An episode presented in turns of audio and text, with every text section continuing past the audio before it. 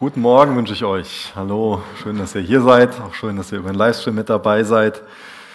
Ja, wir fangen eine ähm, Predigtserie über das Thema Gebet an, weil wir die Absicht haben, dass wir wirklich lernen wollen zu beten. Und ähm, das dauert dann morgen ein bisschen, bisschen länger, ähm, denke ich, ähm, bis, bis ihr versteht, warum ich so anfange, wie ich anfange. Ähm, ich werde erstmal ein bisschen ausholen, aber nach und nach dann mehr zu dem Thema Beten kommen. Ich glaube, dass wir uns als Menschen alle wirklich nach Verbundenheit sehen. Ich weiß nicht, ob du dem zustimmen kannst, ob, das, ob dir das klar ist, ob das in deinem Bewusstsein so ist, dass du sagst, ja, ich sehne mich wirklich nach Verbundenheit. Ich denke, jeder von uns ist immer wieder mal auch in einer, in einer neuen Situation. Was damit meine ist, zum Beispiel bist du jetzt heute Morgen hier vielleicht in einer neuen Situation, dass du die Menschen, die um dich herum sind, noch gar nicht so gut kennst, noch nicht wirklich so mit dazugehörst. Oder du wechselst deinen Job und ähm, die anderen Arbeitskollegen kennen sich schon gut, die ähm, ja, schmunzeln vielleicht über irgendeinen Insider und du gehörst noch nicht so richtig mit dazu. Oder bist neu in einem Hauskreis oder bist neu bei einer Freundin auf den Geburtstag eingeladen und die sind vertraut miteinander und du bist eher so außen vor. Vielleicht trittst du dann noch nach außen hin relativ ähm, souverän auf und selbstsicher, aber in dir drin sieht es irgendwie ganz anders aus, sondern du wünschst dir total, dass du dazugehörst. Du wünschst dir es einfach, dass du gesehen wirst, dass du wahrgenommen wirst, dass du einfach Teil davon bist. Wir wollen gerne gekannt werden, auch, auch anerkannt werden. Wir wollen gerne wahrgenommen werden. Und wenn wir ehrlich sind, bewegen uns schon mal diese Fragen, ob wir ja wirklich genügen. Genüge ich? Darf ich dabei sein? So, darf ich Teil davon sein? Ich glaube, tief in unserem Herzen ist so wirklich eine Sehnsucht nach Verbundenheit, aber die kann auch ziemlich mit anderen Dingen, die wir da drauf geschippt haben, so von anderen Dingen, die wir da drauf geschippt haben, verdeckt sein. Aber wir alle sind auf dieser Suche, auf dieser, ja, auf dieser Sehnsuchtsreise wieder so eine wirkliche innere Heimat zu finden. Auf den ersten Seiten der Bibel wird beschrieben, wie Gott das Universum und alles, was so dazugehört, geschaffen hat. Und es wird auch beschrieben, dass er darüber ausgesprochen hat, dass es wirklich alles sehr gut war. Also der Mensch hatte nicht nur alles, was er gebraucht hat, sondern er hatte alles wirklich im Überfluss. Er hatte wirklich Heimat. Da war wirklich Verbundenheit mit Gott. Wirklich Heimat. Äußere, innere Heimat. Er war wirklich zu Hause. Also unsere Heimat ist der Garten Eden, unsere diese vertraute Gemeinschaft mit Gott. Aber wenn wir dann weiterlesen, erfahren wir sehr schnell, dass der Mensch sich selbst entwurzelt hat, dass er seine innere Heimat verlassen hat, dass da diese Vertrauensbeziehung, die der Mensch mit Gott hatte, dass der Mensch die abgebrochen hat, dass er sie verlassen hat. Und so hat der Mensch innerlich seine Heimat verlassen.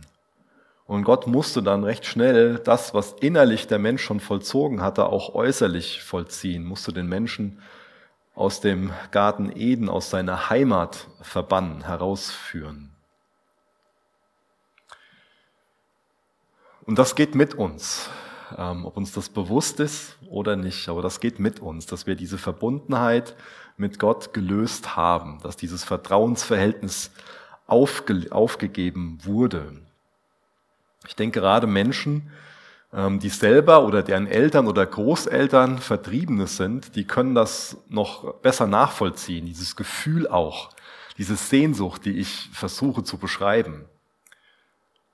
Dass man dann, wo man neu ist, nicht wirklich mit dazugehört, nicht wirklich angenommen ist oder lange, lange Zeit braucht, um wieder so ein Gefühl zu bekommen. Wir haben also diese Sehnsucht nach Heimat, diese Sehnsucht wirklich dazu zu gehören und angenommen zu sein. Wir wollen endlich wieder nach Hause kommen, ein Teil davon sein, gekannt werden, auch Anerkennung bekommen. Und das kann in der Art und Weise, wie wir uns danach sehen, einfach nur Gott selber tun.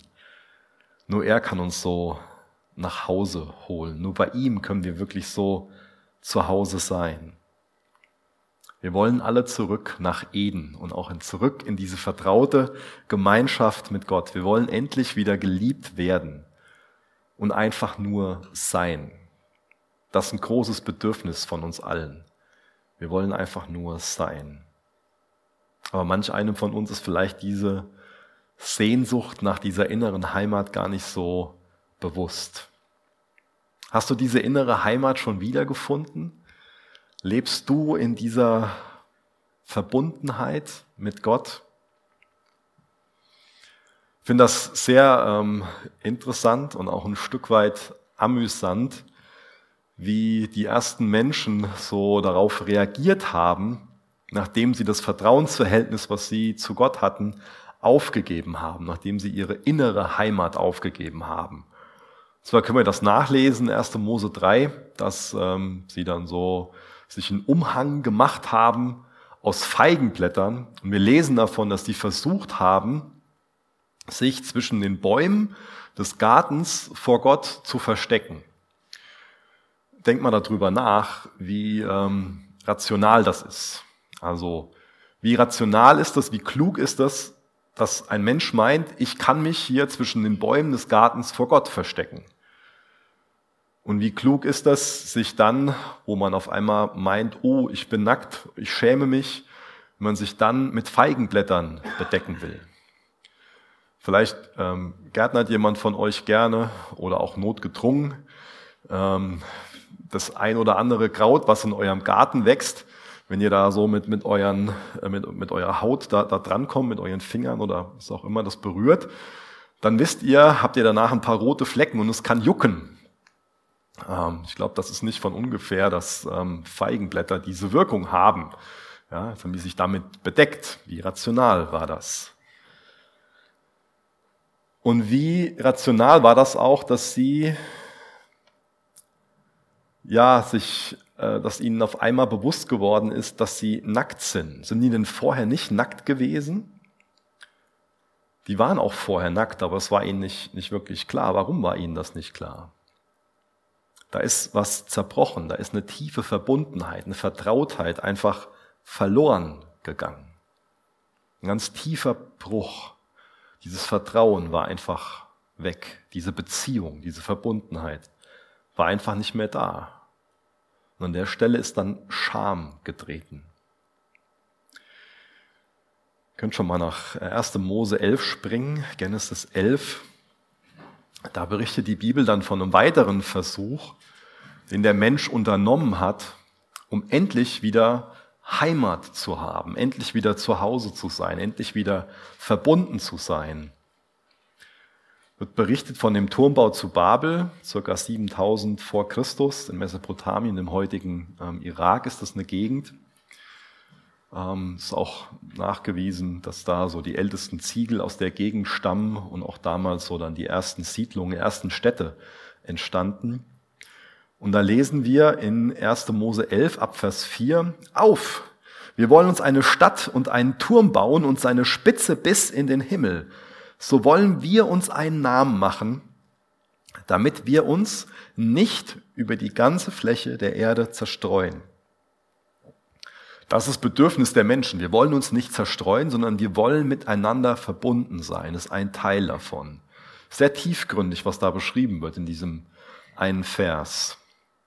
Dabei hat Gott den Menschen vorher aufgetragen, dass sie sich über die Erde zerstreuen sollen, dass sie die Erde kultivieren sollen, dass sie mit dem, was Gott geschaffen hat, dass sie daraus, aus diesem Material einfach, ähm, dass sie Gutes damit bewirken sollen, dass sie das Land einfach nutzbar machen sollen, Ackerbau betreiben sollen, dass sie Dinge erfinden sollen. Das ist der Auftrag. Sagt der Mensch hier Nein zu. Und er sagt, wir wollen uns einen Namen machen. Gott kommt in dem Ganzen nicht vor sondern der Mensch meint, seine Spitze soll bis in den Himmel ragen. Und mit Himmel ist jetzt hier nicht die Atmosphäre gemeint. Das sind wir ja in der deutschen Sprache recht limitiert. Also hier geht es jetzt nicht um dieses blaue Gewölbe, was wir wahrnehmen, sondern es geht hier um den Wohnort Gottes. Also das meint der Mensch. Da kann ich mir selbst einen Turm hinbauen, dass ich da hinkomme. Da brauche ich Gott nicht zu. Zu Gottes Wohnort komme ich selbst. Und dann, das ist auch ein bisschen ironisch gemeint, denke ich, können wir Vers 5 lesen. Und der Herr fuhr herab, um die Stadt und den Turm anzusehen, die die Menschenkinder bauten. Also, das ist die Ironie. Der Mensch meint, da kann ich mir selbst einen Turm hinbauen. Gott sagt ganz ironisch, ich muss erstmal heruntersteigen aus meinem Wohnort, damit ich das sehen kann, was ihr so für so großartig haltet. Gott sieht sich den Turm an, er verwirrt die Sprachen und zuerst entsteht Chaos, danach aber sehr viel Gutes. Denn endlich wird ein Stück weit der Auftrag umgesetzt und der Mensch verteilt sich. Es gibt diese Vielfalt an Nationen, an Sprachen. Zuvor kann man nachlesen, dass der Mensch von Osten her aufgebrochen ist. Also Osten ist der Ort, an dem der Garten Eden gepflanzt war. Osten ist auch der Ort, wo die Sonne aufgeht. Osten bedeutet in der Sprache auch Anfang und Ursprung. Ich denke, das ist ganz entscheidend, das zu erkennen, dass der Mensch sich von seinem Ursprung, von seiner Quelle, von seiner Heimat, von seinem Zuhause verabschiedet hat. Von seinem Ursprung hat er sich entfernt. Und jeder Mensch, der sich von seinem Ursprung entfernt, versucht infolgedessen dann durch Leistung und auch durch Prestige wieder Zugehörigkeit und Verbundenheit zu finden. Das ist wichtig, das über uns zu erkennen. Das ist so die Geschichte der Menschen, die Eden, die ihre äußere und innere Heimat verloren haben. Wenn wir unseren Ursprung, wenn wir unsere Quelle, wenn wir unsere Heimat in Gott nicht wiederfinden, dann versuchen wir ganz automatisch durch Leistung und Prestige endlich wieder Zugehörigkeit und Verbundenheit zu finden. Es gibt also für uns so ein Lebensmodell, das nennt sich Sein und es gibt ein anderes Lebensmodell, das nennt sich Haben. Was jemand besitzt und tut oder was andere über ihn sagen, das ist so Teil von, von seinem Leben, aber es macht unser Sein nicht wirklich aus. Also definierst du dich über das, was du weißt oder über das, was du hast. Über deinen Besitz, über deinen Lebensstil, über die Klamotten, die du hast, über das Lebensgefühl, was du hast. Vielleicht auch über die Meinung, die du vertrittst, die Erkenntnis, die du hast. Über irgendein Hobby, dein Haus, deine Familie, dein Erbe. Meinst du, das ist das, was ich bin? Irgendwelche Leitsätze, Oder geht es dir wirklich so um deine tatsächliche Identität? Also bist du wirklich wieder bei Gott zu Hause angekommen? Hast du bei ihm wieder deine innere Heimat gefunden? Und bist du das, was er dir sagt, also sein geliebtes Kind, was mit ihm verbunden ist, was wirklich angenommen ist? Bist du geliebt? Das ist eine echt wichtige Frage. Bist du geliebt? Weißt du dich von Gott geliebt und angenommen? Ich glaube, je weniger so ein Mensch weiß, wer er ist, umso mehr Dinge braucht er auch oder meint er zu brauchen. Und je weniger sich so ein Mensch verbunden weiß, desto mehr meint er konsumieren zu müssen. Aber wenn wir Sinn und Verbundenheit spüren, dann kommen wir raus aus diesem ganzen Konsum, dass wir uns immer wieder neu mit allem Möglichen ablenken von dieser Suche nach Heimat. Wir überspringen jetzt mal einiges in Gottes Heilsplan. Also Gottes Plan mit uns Menschen, wie er uns wieder mit sich selbst versöhnen will, wie er uns wieder so diese innere und äußere Heimat geben will. Und wir springen nach Pfingsten, Apostelgeschichte 2. Warum springen wir denn nach Pfingsten? Weil Pfingsten so der Antiturmbau zu Babel ist. Ja. So was dieser größenwahnsinnige Turmbau eben nicht ähm, vermochte, das hat sich dann vom Himmel herab, von oben herab ähm, ereignet. Da war endlich wieder Verständigung und Verbundenheit möglich. Also dieser Turmbau war einfach so ein Versuch durch Leistung, durch gemeinsame Ziele, durch gemeinsame Anstrengungen, ein Problem zu lösen, was aber in Wirklichkeit wesentlich tiefer liegt. Also das, was in Eden so zerbrochen ist, es betrifft unseren tiefsten Punkt. Das Herz des Problems ist also das Problem, es ist, ja, ist das Problem des Herzens. Und deswegen muss auch die Lösung im Herzen ansetzen. Unser Grundproblem, unsere Grundherausforderung, die Grundherausforderung von jedem Menschen ist, dass er sich nach Verbundenheit und Sinn sehnt, dass wir uns aber im Misstrauen von der Quelle von Verbundenheit und Sinn abgewendet haben. Wir alle haben uns von dieser Quelle abgewendet, von dieser Quelle von Sinn und Verbundenheit, haben uns für Misstrauen entschieden.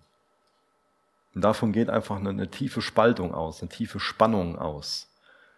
Und dadurch haben wir ein Lebenskonzept, wo wir einfach immer wieder Sinnlosigkeit ähm, in unserem Leben haben, was auch immer wieder Sünde hervorbringt, was immer wieder Trennung und Lügen und Hässliches hervorbringt. Und das ist interessant, wenn wir uns Kleinkinder ansehen, die müssen sich noch nicht durch Leistung und Besitz und Wissen definieren. Das spielt für die noch nicht wirklich eine Rolle. Kleinkinder, die leben noch völlig im Sein.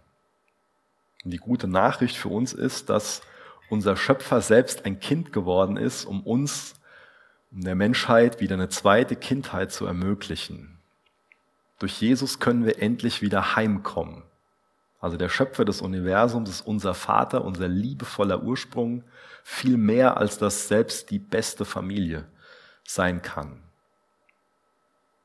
Und wir kommen nach Hause, indem wir Verantwortung übernehmen, indem wir anerkennen und eingestehen, dass wir Schuld auf uns geladen haben, dass da Misstrauen in diese Beziehung gekommen ist. Und dadurch werden wir endlich wieder fähig zur Verbundenheit mit Gott, zur Verbundenheit mit anderen und auch uns selbst.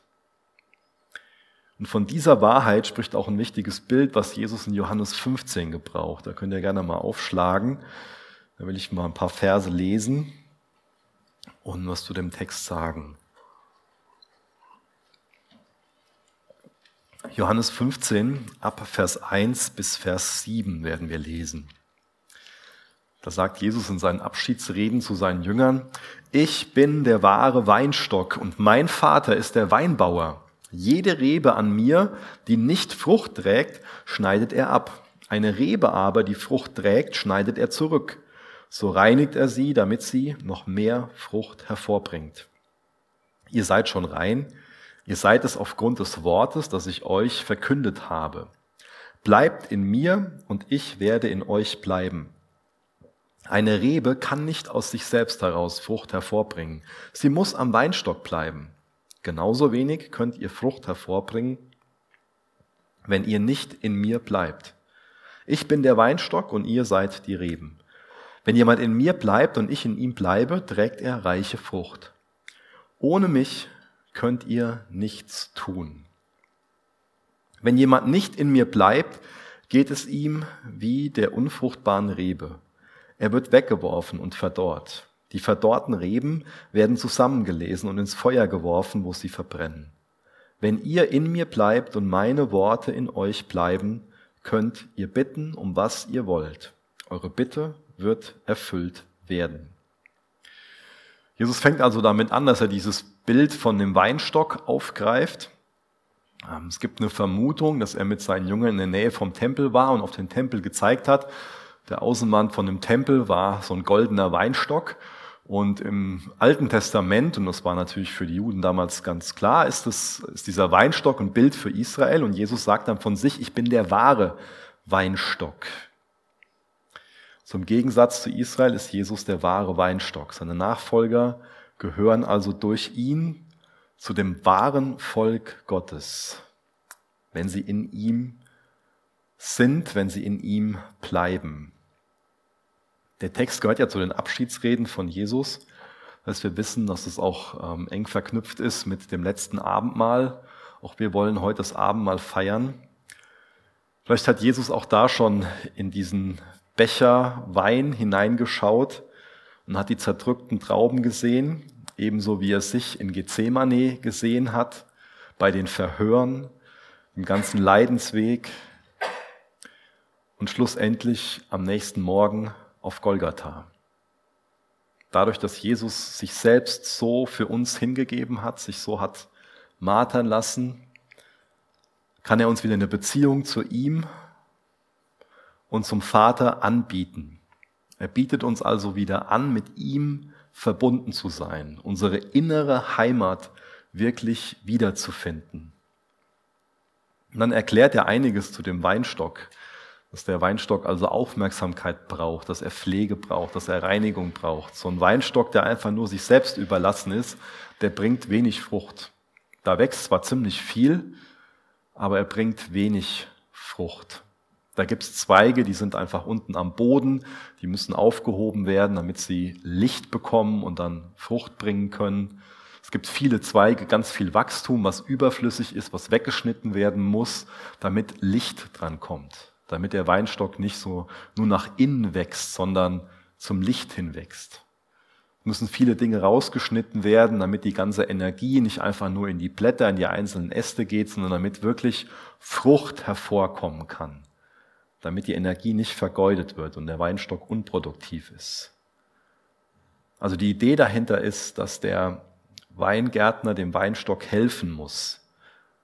Er beschneidet ihn, damit er ja wirklich sein wahres Selbst sein kann. Und jeder, der mit Jesus also auf diese Art und Weise verbunden ist, der in diesen Weinstock hineingefropft ist, der soll also damit rechnen, dass der Weingärtner sein Messer zückt und hilft, dass er zum Licht hinwächst und dass er Frucht bringt. Also es ist kein egoistischer Weingärtner, sondern er hilft dem Weinstock. Das sollen wir uns als Nachfolger, sollen wir uns klar sein, dass es da Ziele und Ambitionen gibt in unserem Leben, die der Weingärtner liebevoll herausschneiden will. Und das tut immer weh. Das ist so. Aber es geht darum, dass der Weingärtner Ehre bekommt und dass viel Frucht hervorkommt. Deswegen muss einfach viel überflüssiges Wachstum so herausgeschnitten werden. Das ist nicht immer einfach, ganz im Gegenteil.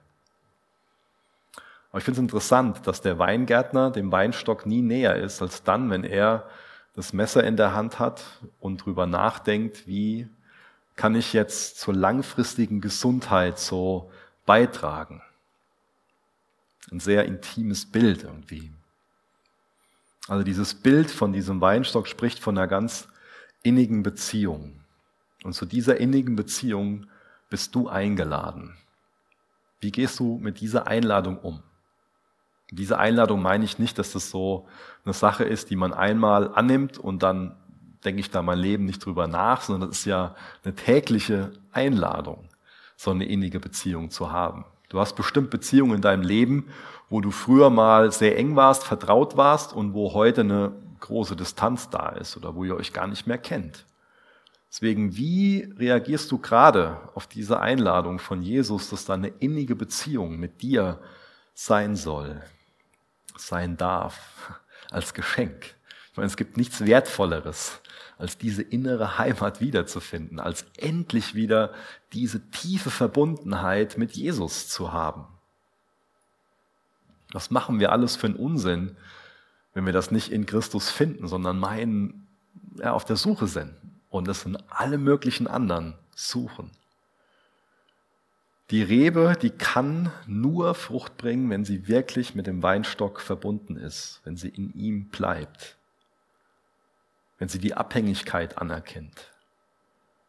Weißt du, wie abhängig du von Christus bist? Wie abhängig du von Jesus bist? Ich denke, heute ist es oft so, dass ähm, die Nachricht, die wir laut von außen hören, die ist, dass Unabhängigkeit Freiheit bedeutet. Ich glaube, ein Grund, warum vielleicht bei uns schon mal nicht so diese Suche nach Heimat und Verbundenheit, warum die nicht so klar in unserem Bewusstsein ist, ist, weil von außen ganz laut diese Botschaft kommt, Unabhängigkeit ist einfach nur Glück.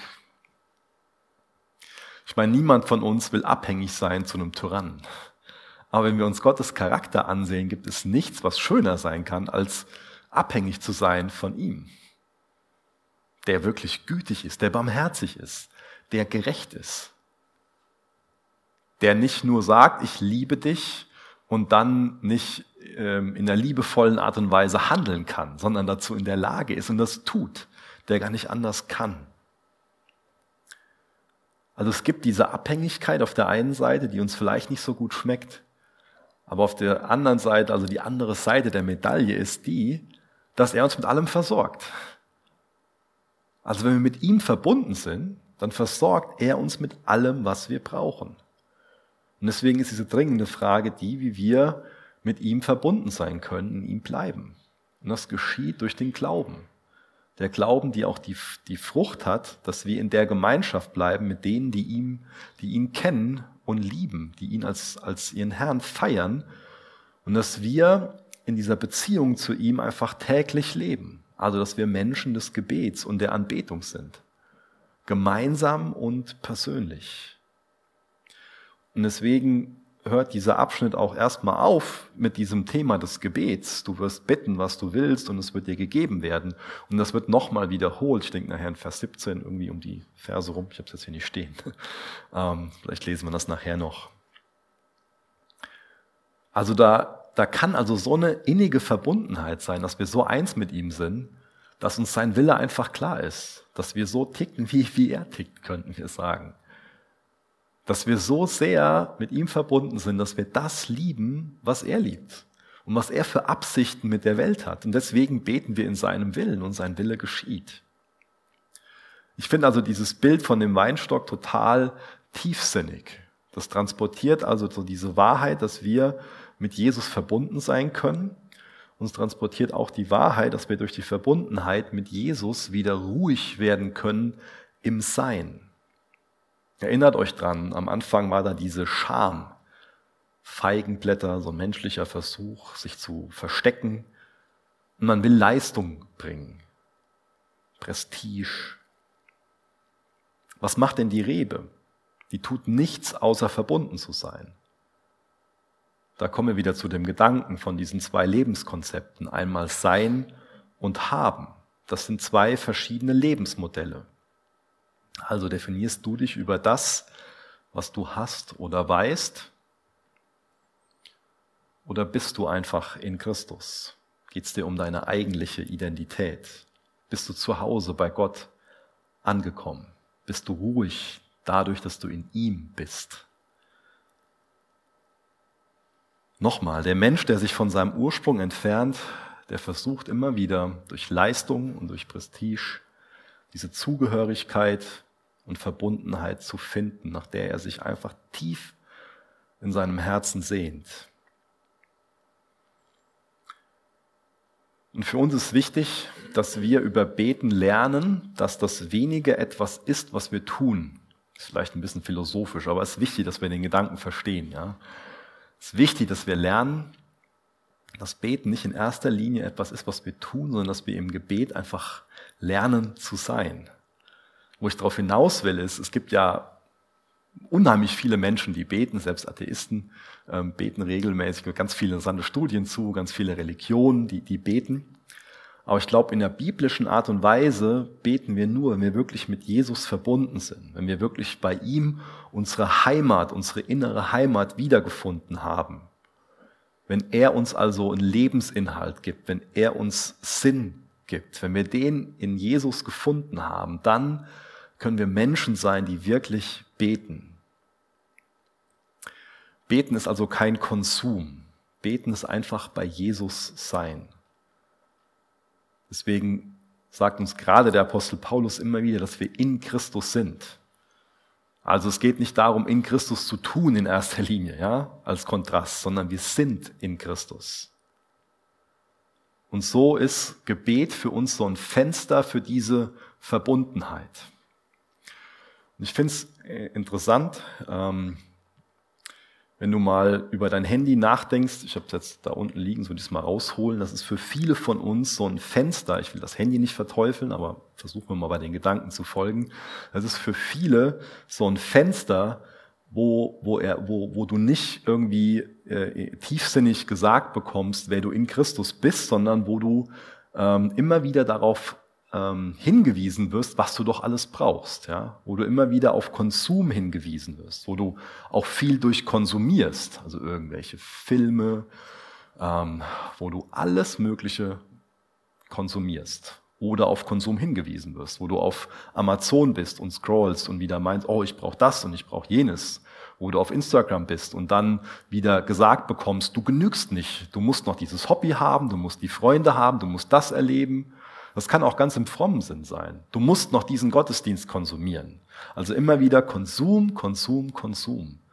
Und wo uns ja so ein Fenster für eine Scheinwelt da ist, wohingegen Gebet so ein Fenster zur Realität ist, wo wir ganz neu lernen können, dass wir in Christus sein dürfen, angenommen sind, wo wir uns nicht laufen, sagt, du genügst nicht und du brauchst noch das, sondern wo wir in ihm sehen, er ist alles für uns und wir haben alles in ihm. Es gibt nichts, was realer ist als dieses, dieses Fenster des Gebets, wo wir ganz neu einfach bei Christus sein dürfen und wo uns Jesus unsere Identität gibt, wo er uns sagt so, ja, dass wir nicht das sind, was wir leisten können. Ich bin nicht das, was ich gelernt habe. Ich bin nicht die Leistung, die ich erbracht habe.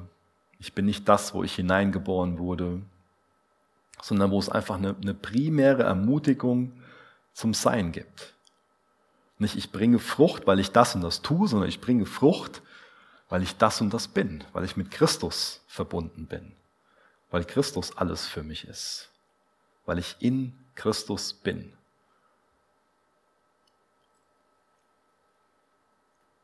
Also diese Einladung zur Verbundenheit. Und deswegen ähm, denke ich, ist auch der Grund, warum Jesus das Gebet, was er seine, wie er seinen Jüngern beibringt zu beten, mit diesem Wort Abba anfängt, ja, Vater unser. Er sagt da Abba. Das ist ein Kinderwort für Papa. Das war erstmal so ein Anstoß für die frommen Juden um ihn herum. Wie kann man denn so mit Gott sprechen? Ja, so, so ein Wort, Abba. Dieses Wort ist aber diesen Wort, dieses Wort der, der, der Vertrautheit, von so einer ganz tiefen Verbindung. Und das lehrt uns viel zum Thema Gebet. Unser Sohn Hannes, der ist jetzt ähm, gerade so ein bisschen älter als, als ein Jahr. Das ist so die Zeit, in der sich relativ viel in Bezug auf Sprache entwickelt.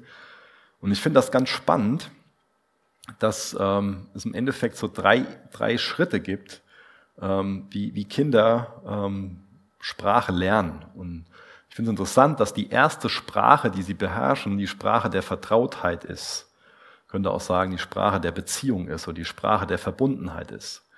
Da sind am Anfang relativ wenige Worte. Also das sind eher Blicke und das sind eher kleine Töne, die da ausgetauscht werden zwischen Mama und Baby. Und trotzdem wird da was ganz Vertrautes, was ganz Enges kommuniziert wir haben ja oft so dieses Bild in uns, ähm, also in meinem Denken ist es oft so, dass man immer davon ausgeht, es entwickelt sich immer weiter. Aber wenn ihr mir versucht zu folgen von der Sprachentwicklung, ist es eher eine, eine, eine Entwicklung zurück. Also zuallererst ist es die Sprache der Vertrautheit, so eine Beziehungssprache. Da wird was ganz Enges miteinander ausgetauscht. Also Eltern, die ihre Kinder lieben, flüstern ihnen einfach Dinge zu, die einfach ähm, so eine, so, so eine ganz vertraute Beziehungssprache einfach.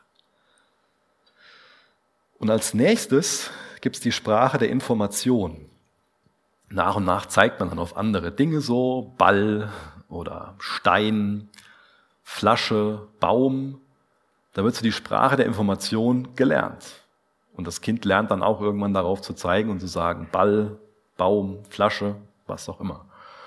Und als nächstes wird die Sprache der Motivation gelernt. Also erst die Sprache der Vertrautheit, dann die Sprache der Information, dann die Sprache der Motivation. Kinder lernen nach und nach, dass Worte Macht haben, Dinge geschehen zu lassen. Ja? Ganz interessant. Aber auch das bringen wir ihnen bei. Ja? Du isst jetzt deinen Teller auf. Ja?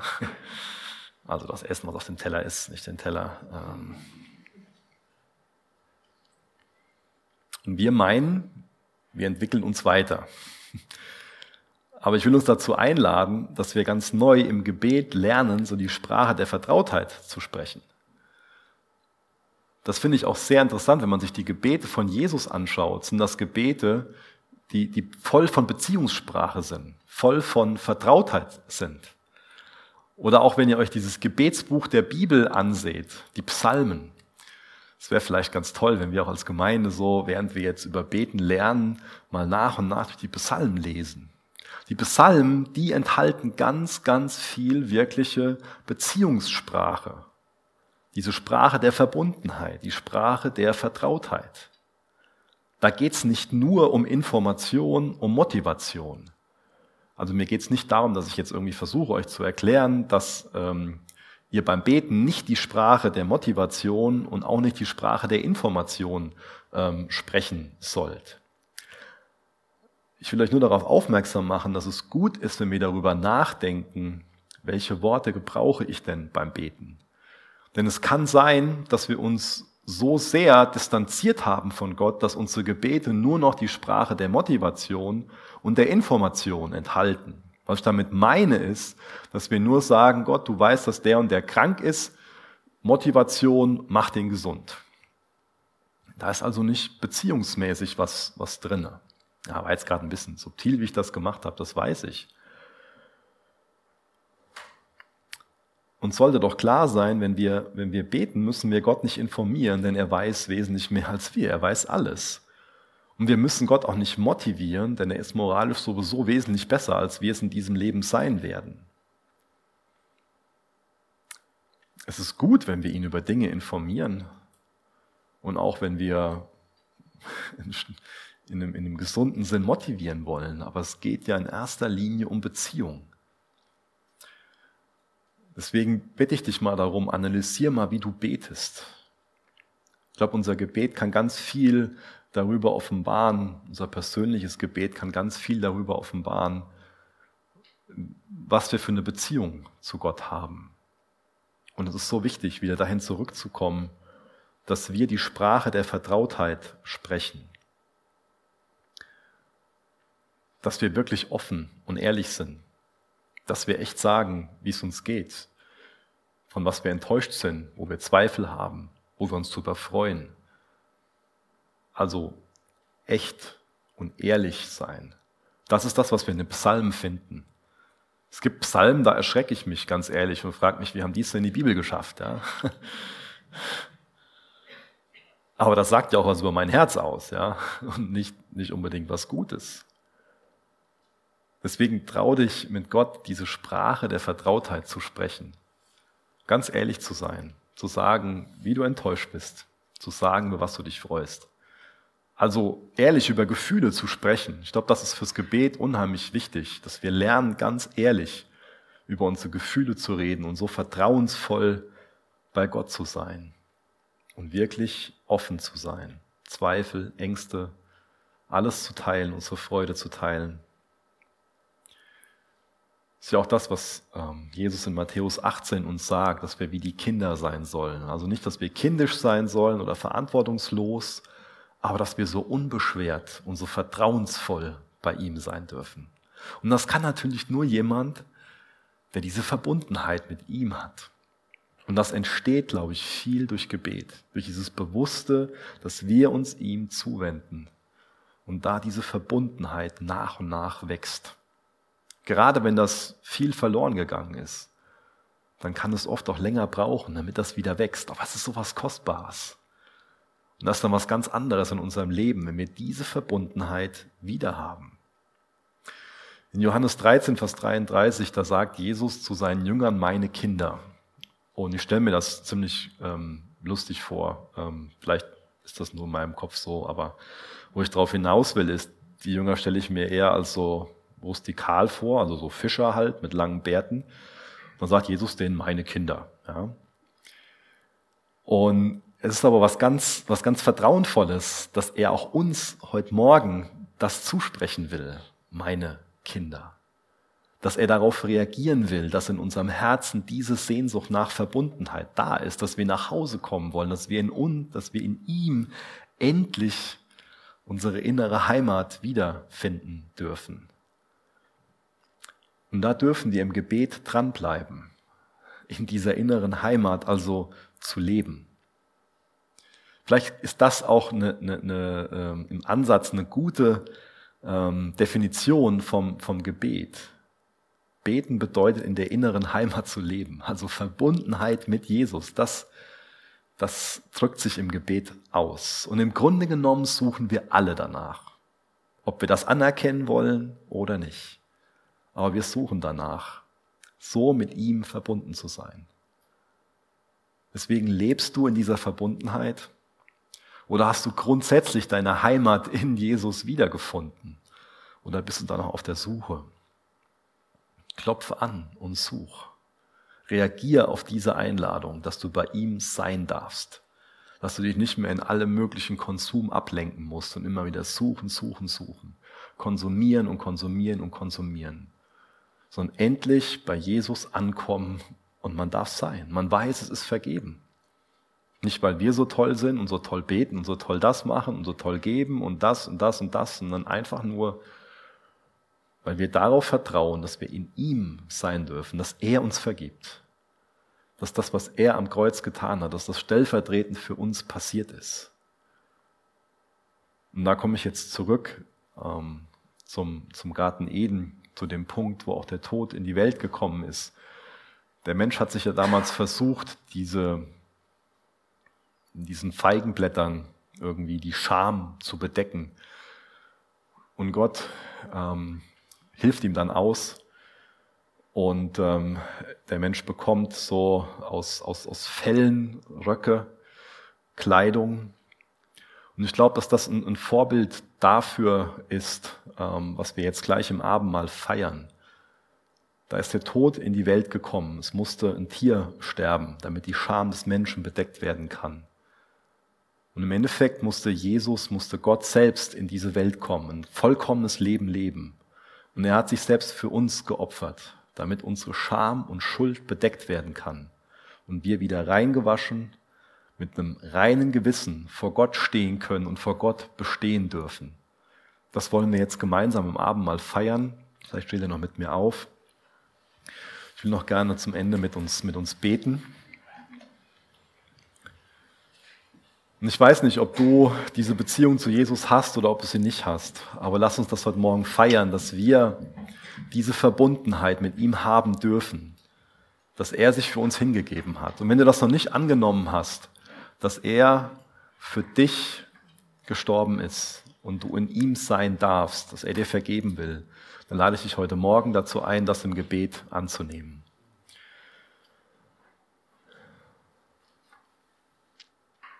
Ja, unser Vater, wir danken dir so sehr dafür, dass du deinen Sohn für uns hingegeben hast, dass du uns einlädst, im Namen von deinem Sohn wieder zurück zu dir nach Hause zu kommen, dass du uns dazu einlädst, wirklich bei dir unsere Heimat wiederzufinden, bei dir sein zu dürfen, dass wir nicht mehr tun müssen, dass wir nicht mehr konsumieren müssen, immer mehr brauchen und brauchen, sondern dass wir in dir versorgt sind, alles haben, angenommen sind.